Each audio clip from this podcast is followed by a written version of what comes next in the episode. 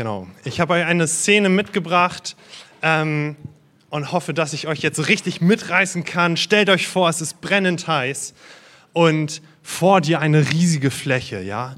Super viele Menschen sind da, es gibt sehr, sehr wenig Bäume. Viele, tausend Menschen sind da. Männer, Frauen, Alte, Kinder, alle.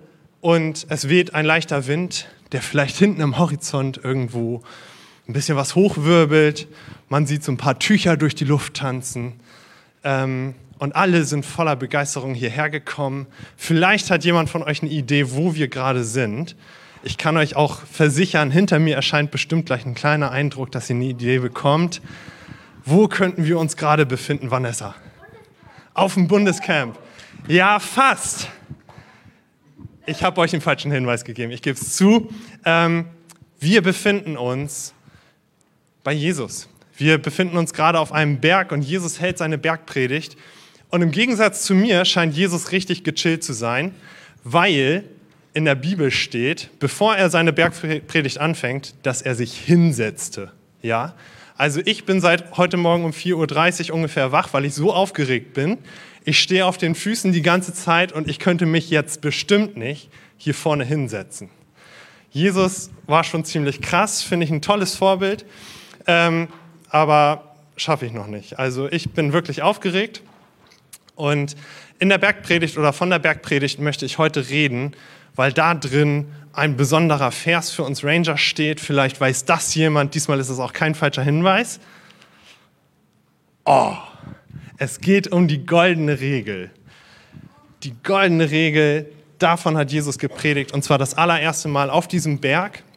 Und ihr müsst wissen, Jesus war davor ganz lange einfach nur Handwerker. Viele sagen Zimmermann. Ich glaube, das Wort Tekton ist im Griechischen benutzt worden, das heißt irgendwie Baumeister und die haben nicht nur mit Holz gebaut, die haben halt einfach Häuser zusammengebaut. Und das hat Jesus ganz lange gemacht. Und ähm, plötzlich, irgendwann, als er so ungefähr 30 Jahre alt war, da hat er dann plötzlich angefangen, Jünger zu sammeln. Und die ersten Jünger waren schon bei ihm, so viel wissen wir, aber vielleicht waren noch gar nicht alle bei ihm, das wissen wir nicht. Und er setzt sich also auf diesen Berg und bringt den Leuten was bei. Und so viele Leute sind dahin gekommen, weil sie vorher erlebt haben, wie Jesus Wunder getan hat, wie er Kranke geheilt hat, wie er vorher auch schon Wasser zu Wein gemacht hat vielleicht. Alle diese Menschen wollten wissen, was Jesus da erzählt und was er beibringt. Und er wird vom Handwerker zum Rabbi oder zum Lehrer. Und ja, er hat wie gesagt nicht nur vor ein paar Leuten geredet, sondern vor so circa 15.000. Das ist also ungefähr so viel, wie wir beim Bundescamp waren. Deswegen habe ich euch das Bild auch mitgebracht. Die Situation ist am Ende doch recht ähnlich, obwohl Jesus hatte auch kein Mikro. Ich weiß nicht, wie die das gemacht haben. Wahrscheinlich hat er vorne geredet und dann ging das durch die Reihen. Dann haben die Leute immer weiter erzählt, was er gerade gesagt hat. Und da war so ein Riesenecho, bis das dann ganz hinten ankam. Ich weiß es nicht. Ich weiß nicht, wie das funktioniert hat, aber es hat funktioniert. Als Gemeinde, als Kirche hier in Gesacht befinden wir uns gerade in einer Serie, die heißt Mein Herz für sein Haus. Ähm, und dabei soll es nicht um dieses Gebäude gehen, sondern sein Haus, das ist Gottes Reich, das ist das, was Jesus sich für uns vorgestellt hat, das ist seine Gemeinschaft.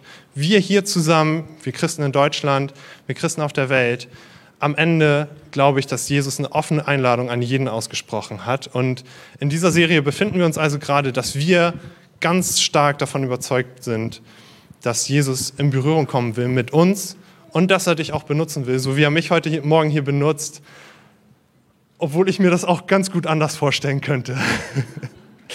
ähm, genau.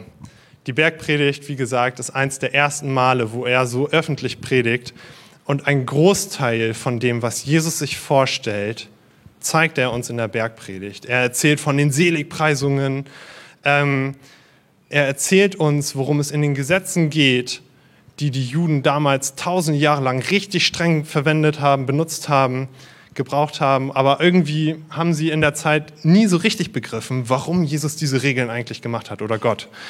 Und Jesus der kommt auf die Erde und er lebt es vor. Er zeigt ganz klar, was eigentlich dahinter steckt. Er zeigt, er offenbart das Herz Gottes für sein Haus, für sein Reich. Und wie sich seine Gemeinschaft, die Gemeinschaft mit ihm auswirkt auf, auf die Gemeinschaft unter uns, also auf seine Leute, auf sein Volk. Und wir kommen endlich zu diesem Bibelvers, der in Matthäus 7, Vers 12 steht. Alles, was ihr von anderen erwartet, das tut auch für sie.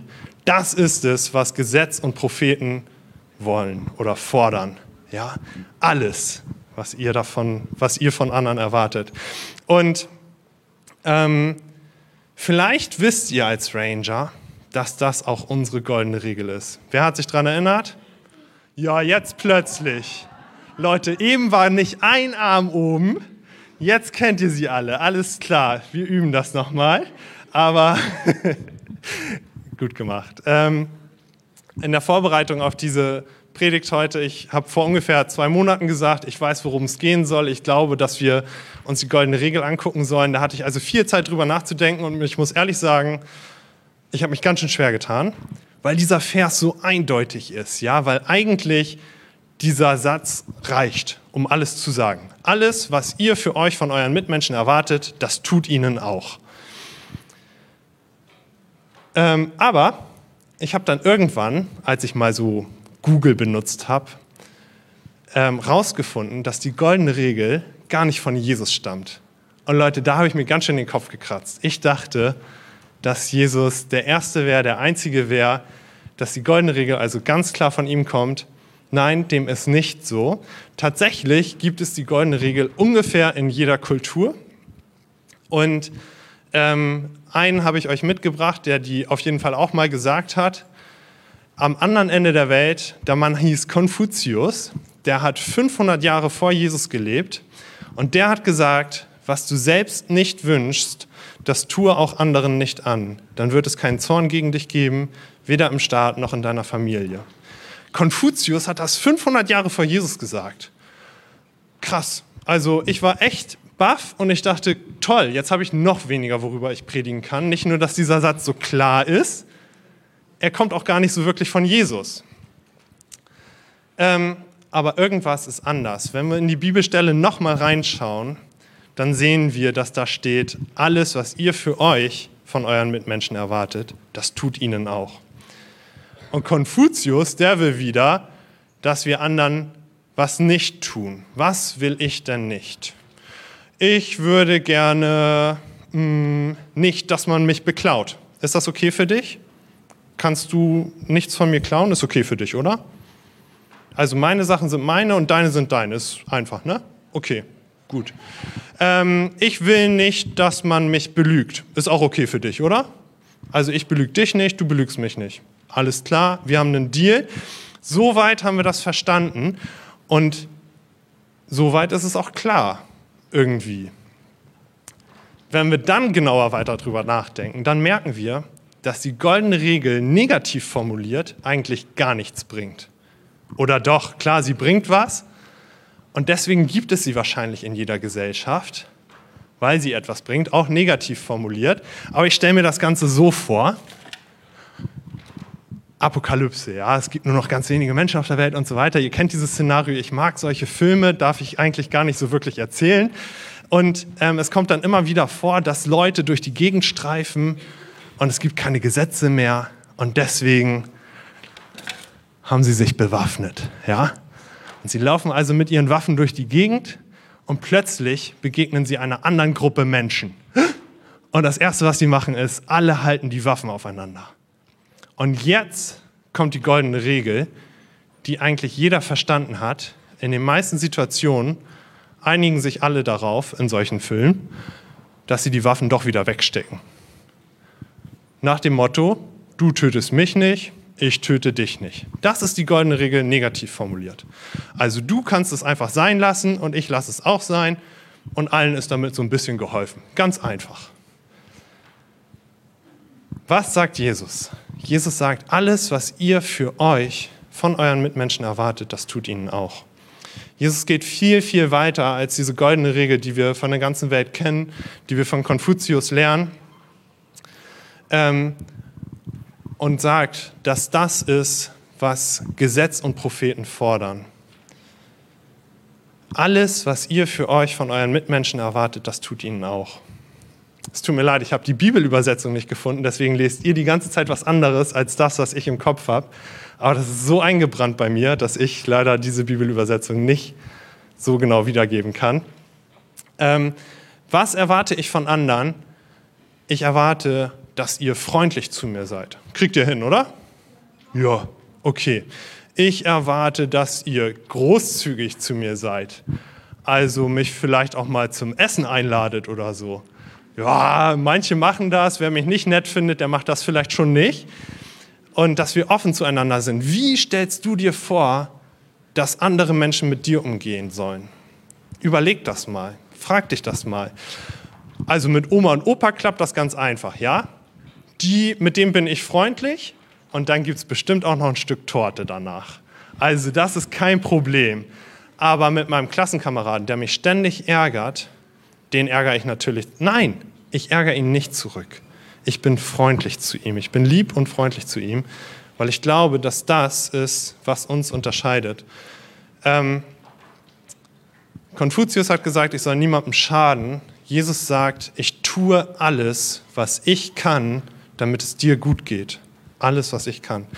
Eine gute Situation dafür ist zum Beispiel das Autofahren. Ja? Wir könnten einfach so fahren, dass wir andere nicht behindern, nicht verletzen, nicht, ähm, keine Unfälle bauen. Wir halten uns also an die Verkehrsregeln und fahren ganz normal durch die Gegend. Oder, vielleicht habt ihr das schon mal erlebt, ihr fahrt mit offenen Augen durch die Gegend und wenn ihr seht, da kommt jemand von links nicht aus der Lücke raus, ja, dann haltet ihr an und lasst ihn vorfahren.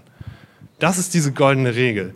Oder ihr haltet an, wenn ihr auf der Autobahn jemanden rechts auf der Spur stehen seht, weil der eine Panne hattet und fragt, ob ihr helfen könnt. Das ist die goldene Regel. Das geht ein Stück weiter, das ist herausfordernd. Gerade wenn man einen Termin hat, auf der Autobahn eigentlich richtig Gas geben möchte, das ist herausfordernd. Das ist schon echt ein bisschen mehr.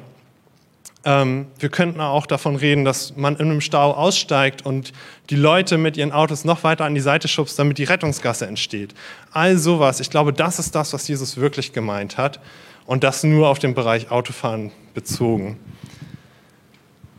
Und ich bin überzeugt davon, dass das wirklich in unser Herz wandern sollte, dass wir uns das zu Herzen nehmen sollten. Und genau deswegen haben wir das als Rangers auch als unser Motto nicht nur wie alle Pfadfinder jeden Tag eine gute Tat, sondern alles, was wir für uns von unseren Mitmenschen erwarten, das tun wir ihnen auch. Und wir lesen dazu in 1. Johannes 4, Vers 19 noch etwas. Und zwar steht da, wir lieben doch, weil er uns zuerst geliebt hat. Weil Gott uns zuerst geliebt hat, weil Jesus uns zuerst geliebt hat, können wir überhaupt lieben. Und ich bin überzeugt davon, dass dieses Ziel, alles, was wir für uns von unseren Mitmenschen erwarten, dass das noch weit entfernt von uns ist, dass wir das gar nicht schaffen können aus eigener Kraft, aber dass wenn wir mit Gott gehen wollen, wenn wir uns für das Angebot von Jesus entscheiden, seine Liebe anzunehmen, dass wir es dann auch immer mehr schaffen, sein Herz weiterzugeben, dass wir also von ihm erneuert werden können, dass wir von ihm ein neues Leben geschenkt bekommen können und da hängt es nur an unserer Entscheidung, ob wir das wollen oder nicht. Und dann hilft er uns, ein neues Leben zu führen. Und ein tolles Beispiel dafür gibt es noch. Das liegt in Israel. Ähm, dort gibt es einen Fluss, der heißt Jordan. Und der Jordan, der fließt durch den See Genezareth, ja. Und dann landet der Jordan im Toten Meer. Und der See Genezareth und das Tote Meer, die haben nur einen Unterschied nämlich der See Genezareth hat einen Eingang für den Fluss vom Jordan und einen Ausgang für den Fluss vom Jordan. Da ist Leben drin. Wir lesen ständig in der Bibel, dass die Fischer da gearbeitet, äh, dass die Jünger da gearbeitet haben als Fischer, die können davon leben. Da ist richtig was los in diesem Wasser. Und dann sehen wir das Tote Meer. Da fließt der Jordan nur rein. Der Jordan empfängt den ganzen Tag nur Wasser vom, äh Quatsch, das Tote Meer empfängt den ganzen Tag nur Wasser vom Jordan. Es gibt gar nichts ab. Also obwohl da den ganzen Tag Mineralien reinspülen, tolle Sachen, die die Fische und die Lebewesen zum Leben bräuchten, ist das Tote Meer ziemlich tot. Es gibt manche kleine Bakterien, die da wohl drin leben können, aber insgesamt ist das tot. Weil nämlich das Tote Meer kein Wasser auf dem Wasserweg abgibt, nur die Sonne strahlt darauf, zieht das Wasser raus, dann bleiben aber die Mineralien im Meer und am Ende des Tages hat das Tote Meer einen riesigen Salzgehalt, der alles Leben wieder verhindert. Und genauso ist es mit unserem Leben, dass wir Gottes Liebe nicht nur empfangen dürfen, sondern wir sollten sie auch weitergeben. Alles, was wir für uns von unseren Mitmenschen erwarten, das tun wir ihnen auch. Wir geben das weiter, was wir von Jesus bekommen, was wir von ihm empfangen haben und werden dadurch zum See Genezareth statt zum Toten Meer. Wir sind nicht nur Empfänger, wir dürfen weitergeben. Und ein tolles Beispiel dafür haben wir dieses Jahr bei uns im Stamm. Haben wir bei uns im Stamm erlebt. Wir haben das große Bundescamp gehabt, wir haben richtig viel dafür geplant, uns vorbereitet. Und irgendwann kamen Rangers auf uns zu, die gesagt haben, hey, wir möchten gerne mit, ihr habt uns so oft eingeladen, aber wir können das nicht bezahlen. Und in dem Moment wusste ich, wir als Rangers, wir haben ein Motto und wir als Gemeinde haben auch ein Motto. Und das ist alles, was wir für uns von unseren Mitmenschen erwarten, das tun wir ihnen auch. Und ich durfte also völlig frei sagen, hey, wenn ihr es euch wirklich nicht leisten könnt, dann kommt einfach mit. Wir kriegen das irgendwie hin. Ja? Und wir haben also die einfach mitgenommen, sind aufs Bundescamp gefahren, hatten eine richtig coole Zeit, haben super, super viel erlebt. Fragt irgendeinen dieser Rangers, die meisten waren mit dabei. Und ähm, hört euch an, was sie erlebt haben auf diesem Bundescamp. Und was dann passiert ist, das hat mich so fasziniert. Wir haben dann im September, also ungefähr einen Monat, anderthalb Monate später, haben wir für unseren Stamm Spenden gesammelt.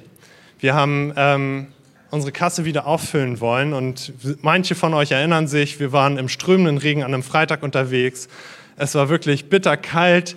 Die letzte Viertelstunde konnten wir nicht mehr schreiben, weil die Hände so gefroren haben.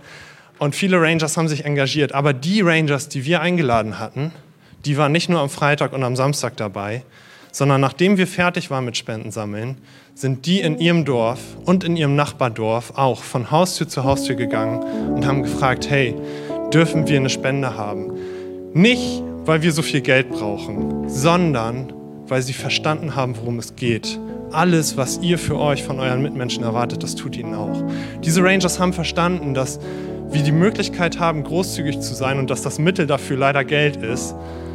Ähm, und sie wollten auch großzügig sein. Sie wollten auch etwas weitergeben und haben also ihr Bestes getan, damit später auch Rangers mitkommen können. Und das begeistert mich so. Das ist unser Motto, das ist das, wofür wir leben wollen. Und dafür bin ich so dankbar.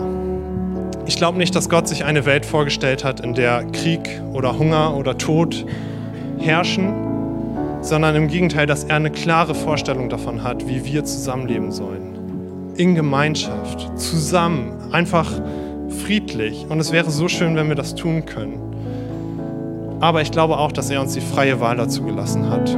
Und dass es also auch unserer Entscheidung bedarf. Und meine Entscheidung ist ganz klar, alles, was ich für meine Mitmenschen erwarte, das tue ich ihnen auch. Und das fällt mir manchmal echt schwer gerade in stressigen Situationen. Meine Frau hat das diese Woche richtig mitbekommen. Ich war aufgeregt und ja, ein, zwei Mal haben wir uns gestritten, weil es anstrengend ist als Mensch. ähm, aber ich glaube, dass wir das annehmen dürfen, dass Gottes Liebe offenbar wurde am Kreuz und wir, wie wir das auch vorhin gehört haben, lieben können, weil er uns zuerst geliebt hat dann können wir seine Liebe weitergeben, wenn wir das für uns richtig realisieren, für uns klar machen. Und du darfst jetzt gerne einmal deine Augen zumachen und dir diese Welt vorstellen. Wie würde unsere Nachbarschaft aussehen, wenn alles, was wir für uns von unseren Mitmenschen erwarten, wenn das auch von uns weitergegeben würde? Wie würde es aussehen, wenn jemand, der einbricht, nicht angezeigt wird, sondern weil ich vergeben kann, er von mir einen Job bekommt, seine Familie plötzlich ernähren kann? Wie würde es aussehen, wenn ein Kind vielleicht seinen Eltern Geld klaut und statt richtig Ärger zu kriegen, die Eltern sagen, hey, du kommst nicht klar mit deinem Geld? Okay, wir verzeihen dir und wir sprechen nochmal über das Taschengeld. Wie würde es aussehen, wenn ein Partner, der betrogen wurde, sagen kann, ich möchte dir vergeben, ich möchte mein Leben mit dir weitergestalten, auch wenn mein Vertrauen vielleicht jetzt verletzt ist. Ich glaube, dass alles, was ich für mich erwarte, dass ich es auch dir tun sollte. Hey, ich finde das so hammer und ich glaube, dass Jesus sich diese Gemeinschaft vorgestellt hat. Und ich möchte einmal beten und dann singen wir noch ein Lied und dann geht's weiter. Vater, ich danke dir dafür, dass du uns so reich beschenkt hast, dass du der Strom in unserem Leben bist, der Jordan, Herr, der durch uns durchfließen kann. Und ich möchte dafür beten, dass wir immer mehr zu dir kommen können, von dir lernen können, dass wir immer mehr verstehen können, was es bedeutet, alles, was ich für mich von meinen Mitmenschen erwarte, dass ich es ihnen auch tun kann, Herr. Ich möchte darum beten, dass dein Geist uns füllt, dass wir gefüllt sind mit der Liebe, die du für uns hast.